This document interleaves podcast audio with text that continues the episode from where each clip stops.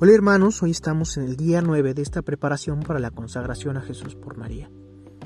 Hoy vamos a ver el tema de apologética, que es la defensa de la fe. Nos ha tocado vivir en una época donde las personas ya no creen por la simple autoridad de la Iglesia.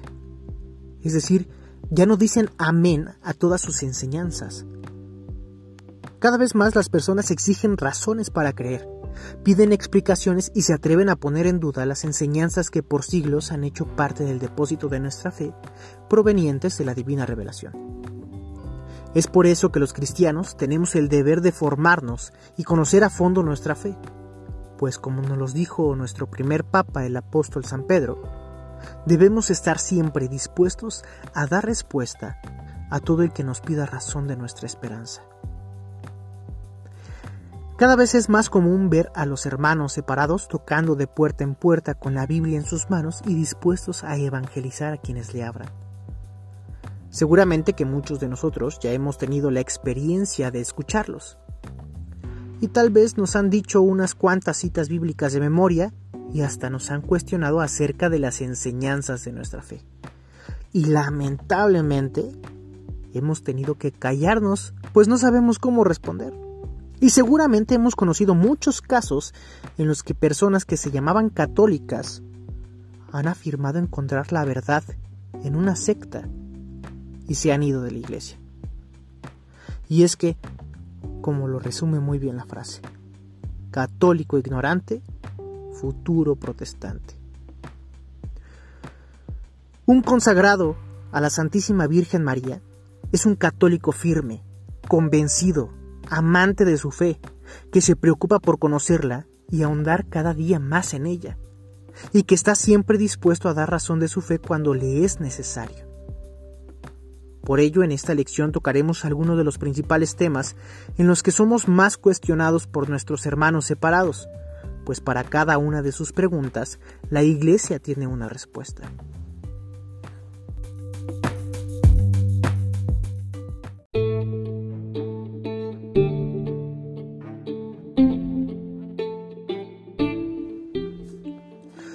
La Iglesia Católica, única Iglesia de Cristo. Las obras de Dios siguen el mismo camino de la encarnación. Cristo se encarna para hacerse cercano, para hablarnos, tocarnos, alimentarnos. Nuestro Dios no es un Dios cósmico, no es una energía, es un Dios persona, que se adecua al lenguaje y los medios humanos para comunicársenos, para entablar una relación con nosotros. Y esto se realiza en la persona de Cristo. Él se hace visible, palpable, tangible. De lo contrario, nosotros no lo captaríamos. Nos sería muy difícil entablar una relación con Él.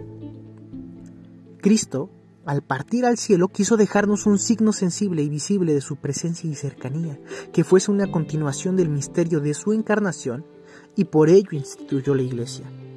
En adelante será la Iglesia la encargada de perpetuar la presencia y misión de Cristo en el mundo pues si Cristo no hubiese instituido una iglesia desde el principio, el Evangelio no habría llegado hasta nuestro tiempo.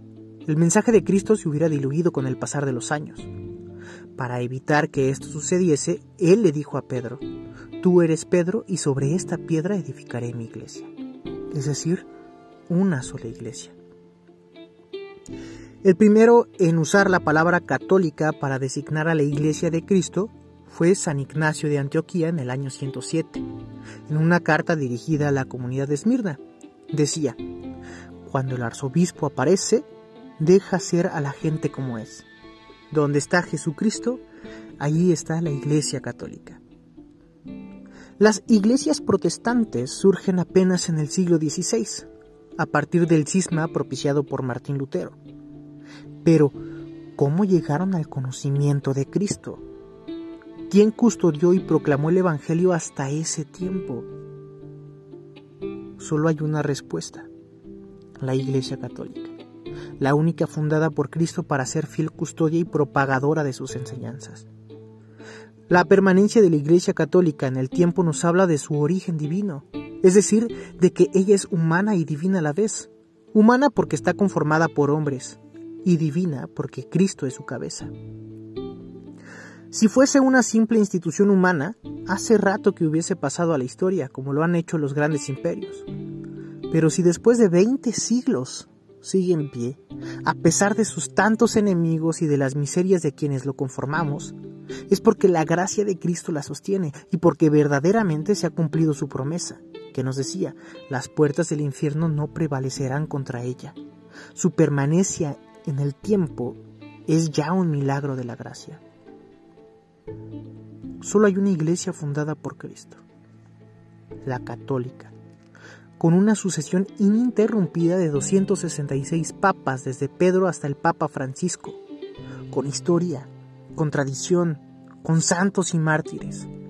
Cristo quiso formar un solo rebaño con un solo pastor, un solo bautismo y una sola fe. Para fundar su iglesia, Cristo escoge una cabeza visible, el apóstol San Pedro. Repetimos, tú eres Pedro y sobre esta piedra edificaré mi iglesia. Cuando Jesús conoce a Pedro, le cambia inmediatamente el nombre. Entonces lo llevó donde estaba Jesús. Jesús lo miró y le dijo, tú eres Simón, el hijo de Juan. Tú te llamarás Cefás, que traducido significa Pedro. Esto no lo hace con ningún otro apóstol. ¿Por qué hizo esto con Pedro? En el Antiguo Testamento tenemos dos casos en que Yahvé hace esto mismo con dos importantes personajes con quienes pacta una alianza.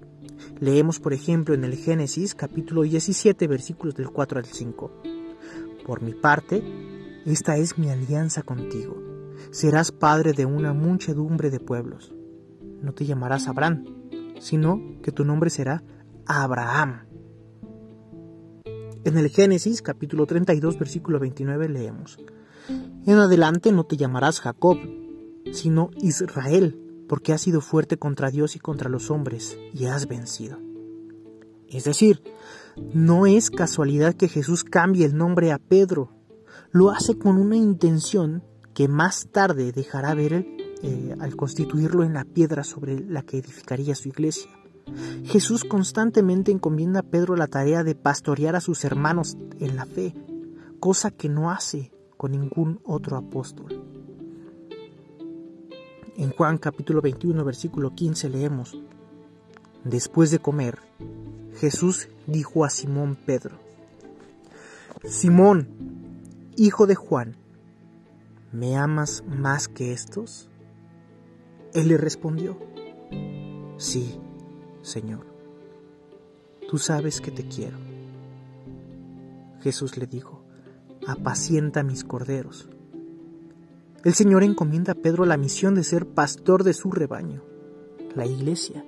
En el capítulo de Lucas, versículo 22, perdón, capítulo 22, versículos del 31 al 32, leemos, Simón, Simón, mira que Satanás ha pedido poder para zarandearlos como el trigo pero yo he rogado por ti para que no te falte la fe.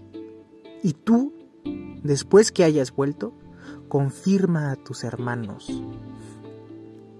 Pedro toma liderazgo ante el grupo de los apóstoles en asuntos decisivos para la iglesia, en ejercicio de la autoridad que le confirió el Señor Jesús. Por ejemplo, en el libro de Hechos, capítulo 1, versículos del 15 al 22, leemos, Uno de esos días, Pedro se puso de pie en medio de los hermanos. Los que estaban reunidos eran alrededor de 120 personas, y dijo, Es necesario que uno de los que han estado en nuestra compañía durante todo el tiempo que el Señor Jesús permaneció con nosotros, desde el bautismo de Juan hasta el día de la ascensión, sea constituido junto con nosotros testigo de su resurrección como estos, aparecen a lo largo de la Sagrada Escritura muchos más textos bíblicos que confirman la institución de Pedro como el primer papa de la Iglesia, como aquel que se encargaría de custodiar la unidad en la fe, tan querida por el Señor Jesús. Además, a partir de Pedro, la Iglesia Católica presenta una sucesión ininterrumpida de 266 papas. Es decir, desde Pedro siempre ha habido un heredero de la alianza hecha en Cristo y el vicario de su iglesia. Estar con el Papa es garantía de estar en la iglesia de Cristo. Cristo quería una sola iglesia. Tú eres Pedro y sobre esta piedra edificaré mi iglesia. Cristo habla de edificar una sola iglesia, no varias. Que todos sean uno como tú, Padre, estás en mí y yo en ti. Hay un solo cuerpo y un solo espíritu, así como hay una misma esperanza a la que ustedes han sido llamados, de acuerdo con la vocación recibida. Hay un solo Señor, una sola fe, un solo bautismo. En 1517, Martín Lutero se separa de la iglesia fraccionando el cuerpo místico de Cristo y dando origen así al protestantismo. A partir de allí se da el surgimiento de multitud de denominaciones protestantes, y es así como hoy existen más de 40.000 sectas. Sin embargo, hay que aclarar que existe un protestantismo histórico con el cual la Iglesia sostiene un diálogo ecuménico. Luteranos, calvinistas, presbiterianos, anglicanos, anabaptistas. Los tres presupuestos del protestantismo son solo la Biblia, la libre interpretación y solo la fe. Vamos a hablar de estos.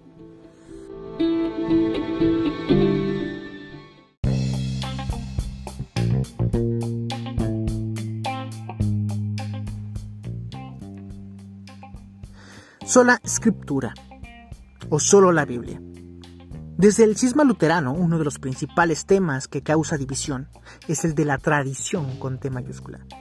Mientras que la Iglesia Católica insiste en proclamar la palabra escrita Biblia y la palabra transmitida oralmente, tradición, las iglesias protestantes proclaman la sola escritura, es decir, que solo la Biblia es palabra de Dios. Niegan así la autoridad de la sagrada tradición y por tanto niegan aquellas verdades fundamentales de la fe que no están contenidas de manera explícita en la Biblia, es decir, mutilan la verdad. Veamos tradición con T mayúscula versus tradición con T minúscula. Entendemos pues por tradición, con T mayúscula, la palabra revelada por Dios que se transmite de manera oral en la iglesia, que no está contenida en las Sagradas Escrituras, pero que con estas contiene el depósito de la fe. Es diferente al término de tradición con T minúscula, que son costumbres eclesiales que pueden ser cambiadas o abrogadas por la iglesia. Muchas veces, esta palabra es modificada en traducciones como la Reina Valera por palabras como instrucciones o doctrina. Amigos, no todo está en la Biblia. Por ejemplo, en el Evangelio de Juan capítulo 20 versículo 30 nos dice que Jesús realizó además muchos otros signos en presencia de sus discípulos que no se encuentran relatados en este libro. En el mismo Evangelio, en el capítulo 21 versículo 25, nos dice que Jesús hizo también muchas otras cosas. Si se, les relatara detalladamente, pienso que no bastaría todo el mundo para contener los libros que se escribirían. En la primera de Corintios, capítulo 11, versículo 2, nos dice, los felicito porque siempre se acuerdan de mí y guardan las tradiciones tal como yo se las he transmitido. Y en segunda de Tesalonicenses capítulo 2 versículo 15 nos dice, Por lo tanto, hermanos, manténganse firmes y conserven fielmente las tradiciones que aprendieron de nosotros, sea oralmente o por carta. Jesús mandó a sus apóstoles a predicar, no a escribir. Los evangelios de Mateo, Marcos, Lucas y Juan fueron escritos 7, 10, 20 y 60 años después respectivamente es decir, antes de ser palabra de Dios escrita, fueron palabra de Dios oral. El siguiente tema es la libre interpretación. La Sagrada Escritura no puede ser interpretada libremente, pues ésta ha sido confiada a la Iglesia por quien fue definida. A continuación, unas palabras de la Constitución dogmática de Iverbun en el numeral 9 y 10 nos dice, la tradición y la escritura están estrechamente unidas y compenetradas, manan de la misma fuente, se unen en un mismo caudal, corren hacia el mismo fin. La Sagrada Escritura es la palabra de Dios en cuanto escrita por inspiración del Espíritu Santo. La tradición recibe la palabra de Dios encomendada por Cristo y el Espíritu Santo a los apóstoles y la transmite íntegra a sus sucesores para que ellos, iluminados por el Espíritu de la verdad, la conserven, la expongan y la difundan fielmente en su predicación. El oficio de interpretar auténticamente la palabra de Dios, oral o escrita, ha sido encomendado únicamente al magisterio de la Iglesia, el cual lo ejercita en nombre de Jesucristo. El Espíritu Santo no puede revelar a una secta una verdad y a otra decirle algo diferente. No puede decir a unos que María fue siempre virgen y a otros que no lo fue. No puede decir a unos que se deben bautizar de pequeños y a otros que el bautismo solo es para los adultos, y etc. El Espíritu Santo no se puede contradecir. Él enseña la verdad que es una sola. Por ello no pueden existir diversas interpretaciones y enseñanzas sobre la palabra de Dios. Existe una sola y esta es custodiada por la única iglesia que Cristo fundó. La iglesia es pilar y fundamento de la verdad.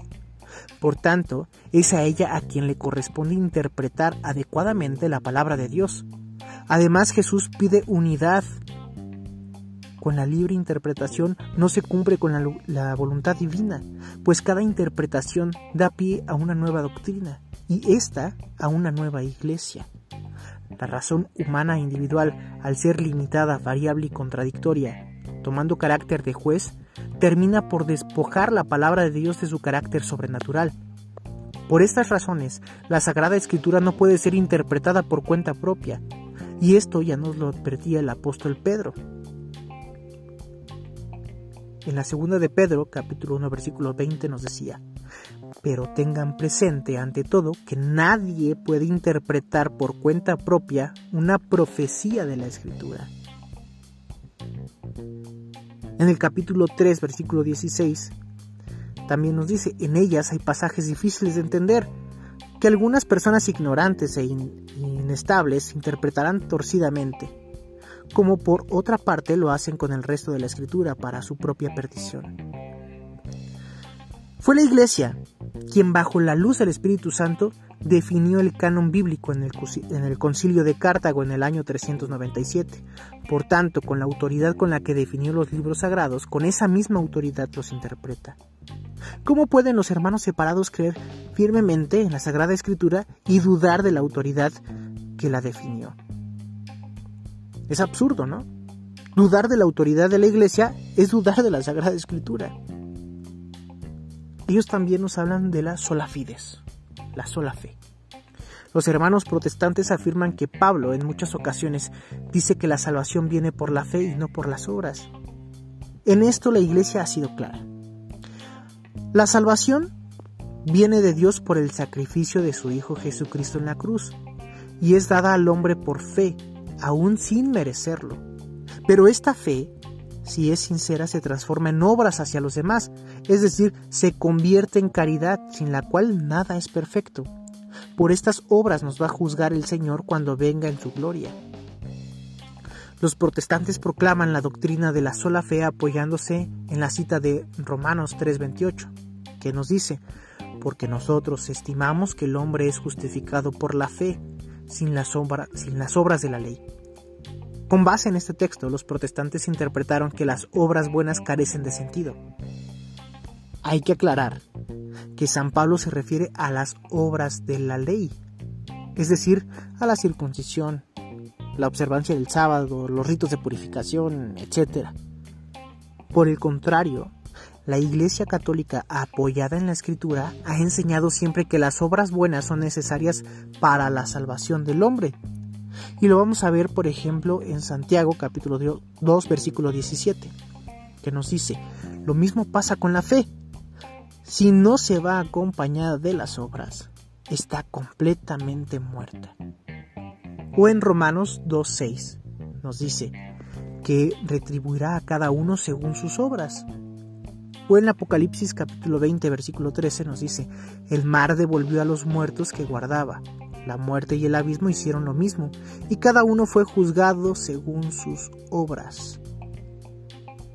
En el Evangelio de Mateo capítulo 25, versículos del 31 al 46, leemos, Vengan, benditos de mi Padre, y reciban en herencia el reino que les fue preparado desde el comienzo del mundo, porque tuve hambre y ustedes me dieron de comer, tuve sed y me dieron de beber, estaba de paso y me alojaron desnudo. Me vistieron, enfermo y me visitaron, preso y me vinieron a ver. Otro tema muy recurrente es el tema de las imágenes. El protestantismo se apoya en Éxodo capítulo 20 versículo 4 para afirmar que Dios prohibió la elaboración de imágenes. Leemos, no te harás escultura ni imagen alguna, ni de lo que hay arriba en los cielos, ni de lo que hay abajo en la tierra, ni de lo que hay en las aguas debajo de la tierra. Si interpretamos de manera literal este texto bíblico, nos daríamos cuenta que nadie lo ha cumplido jamás. Pues siendo así, no podríamos tener billetes, ni fotos, ni esculturas de nada ni de nadie, cosa que ni los mismos protestantes han cumplido. Ni siquiera el mismo Dios hubiese cumplido con lo mandado, pues unos pasajes más adelante manda a Moisés a elaborar imágenes. En Éxodo capítulo 25, versículo 18, que dice, Harás además dos querubines de oro macizo, los harás en los dos extremos del propiciatorio. Más adelante, en el capítulo 26, versículo 31, dice, harás un velo de púrpura violeta y escarlata, de carmesí y lino fino dorsal, y bordarás en él unos querubines. Dios no se puede contradecir, no puede prohibir las imágenes y luego mandar a Moisés a que haga imágenes para su morada. Entonces, si se lee el texto en su verdadero contexto, nos daremos cuenta que el texto prohíbe la idolatría, no las imágenes como tal. También a Salomón, cuando está construyendo el templo, el que será su morada entre los hombres, le manda hacer imágenes. Esto lo leemos en el libro de Reyes, capítulo 6, versículo 23. Nos dice, en el lugar santísimo hizo dos querubines de madera de olivo cada uno medía 5 metros de altura. Más adelante en el capítulo 7, versículo 29, leemos, sobre esos paneles había figuras de leones, de toros y de querubines, y lo mismo sobre el armazón. Tanto arriba como abajo de, de los leones y toros había unos adornos en bajo relieve. Hoy en día es difícil encontrar a alguien que adore una imagen y sin embargo, nos encontramos en el siglo de mayor idolatría que ha existido en la historia de la humanidad. Hoy se adora el dinero, al sexo, al placer, al cuerpo. Recordemos además que el mismo Dios hace imágenes. ¿Acaso el género humano no fue creado a su imagen y semejanza? ¿No es el mismo Jesús imagen visible del Dios invisible? Los católicos tenemos imágenes porque nuestro Dios es persona y no un ser cósmico o una energía como lo profesa la nueva era. Así pues, las imágenes nos dan una idea de un ser concreto y no de un ente energético. Lo que es un libro para los que saben leer es una imagen para el que no sabe. Lo que se enseña con palabras al oído lo enseña una imagen a los ojos. Las imágenes son el catecismo de los que no saben leer. San Juan Damasceno. Nos vemos el día de mañana. Que Dios te bendiga.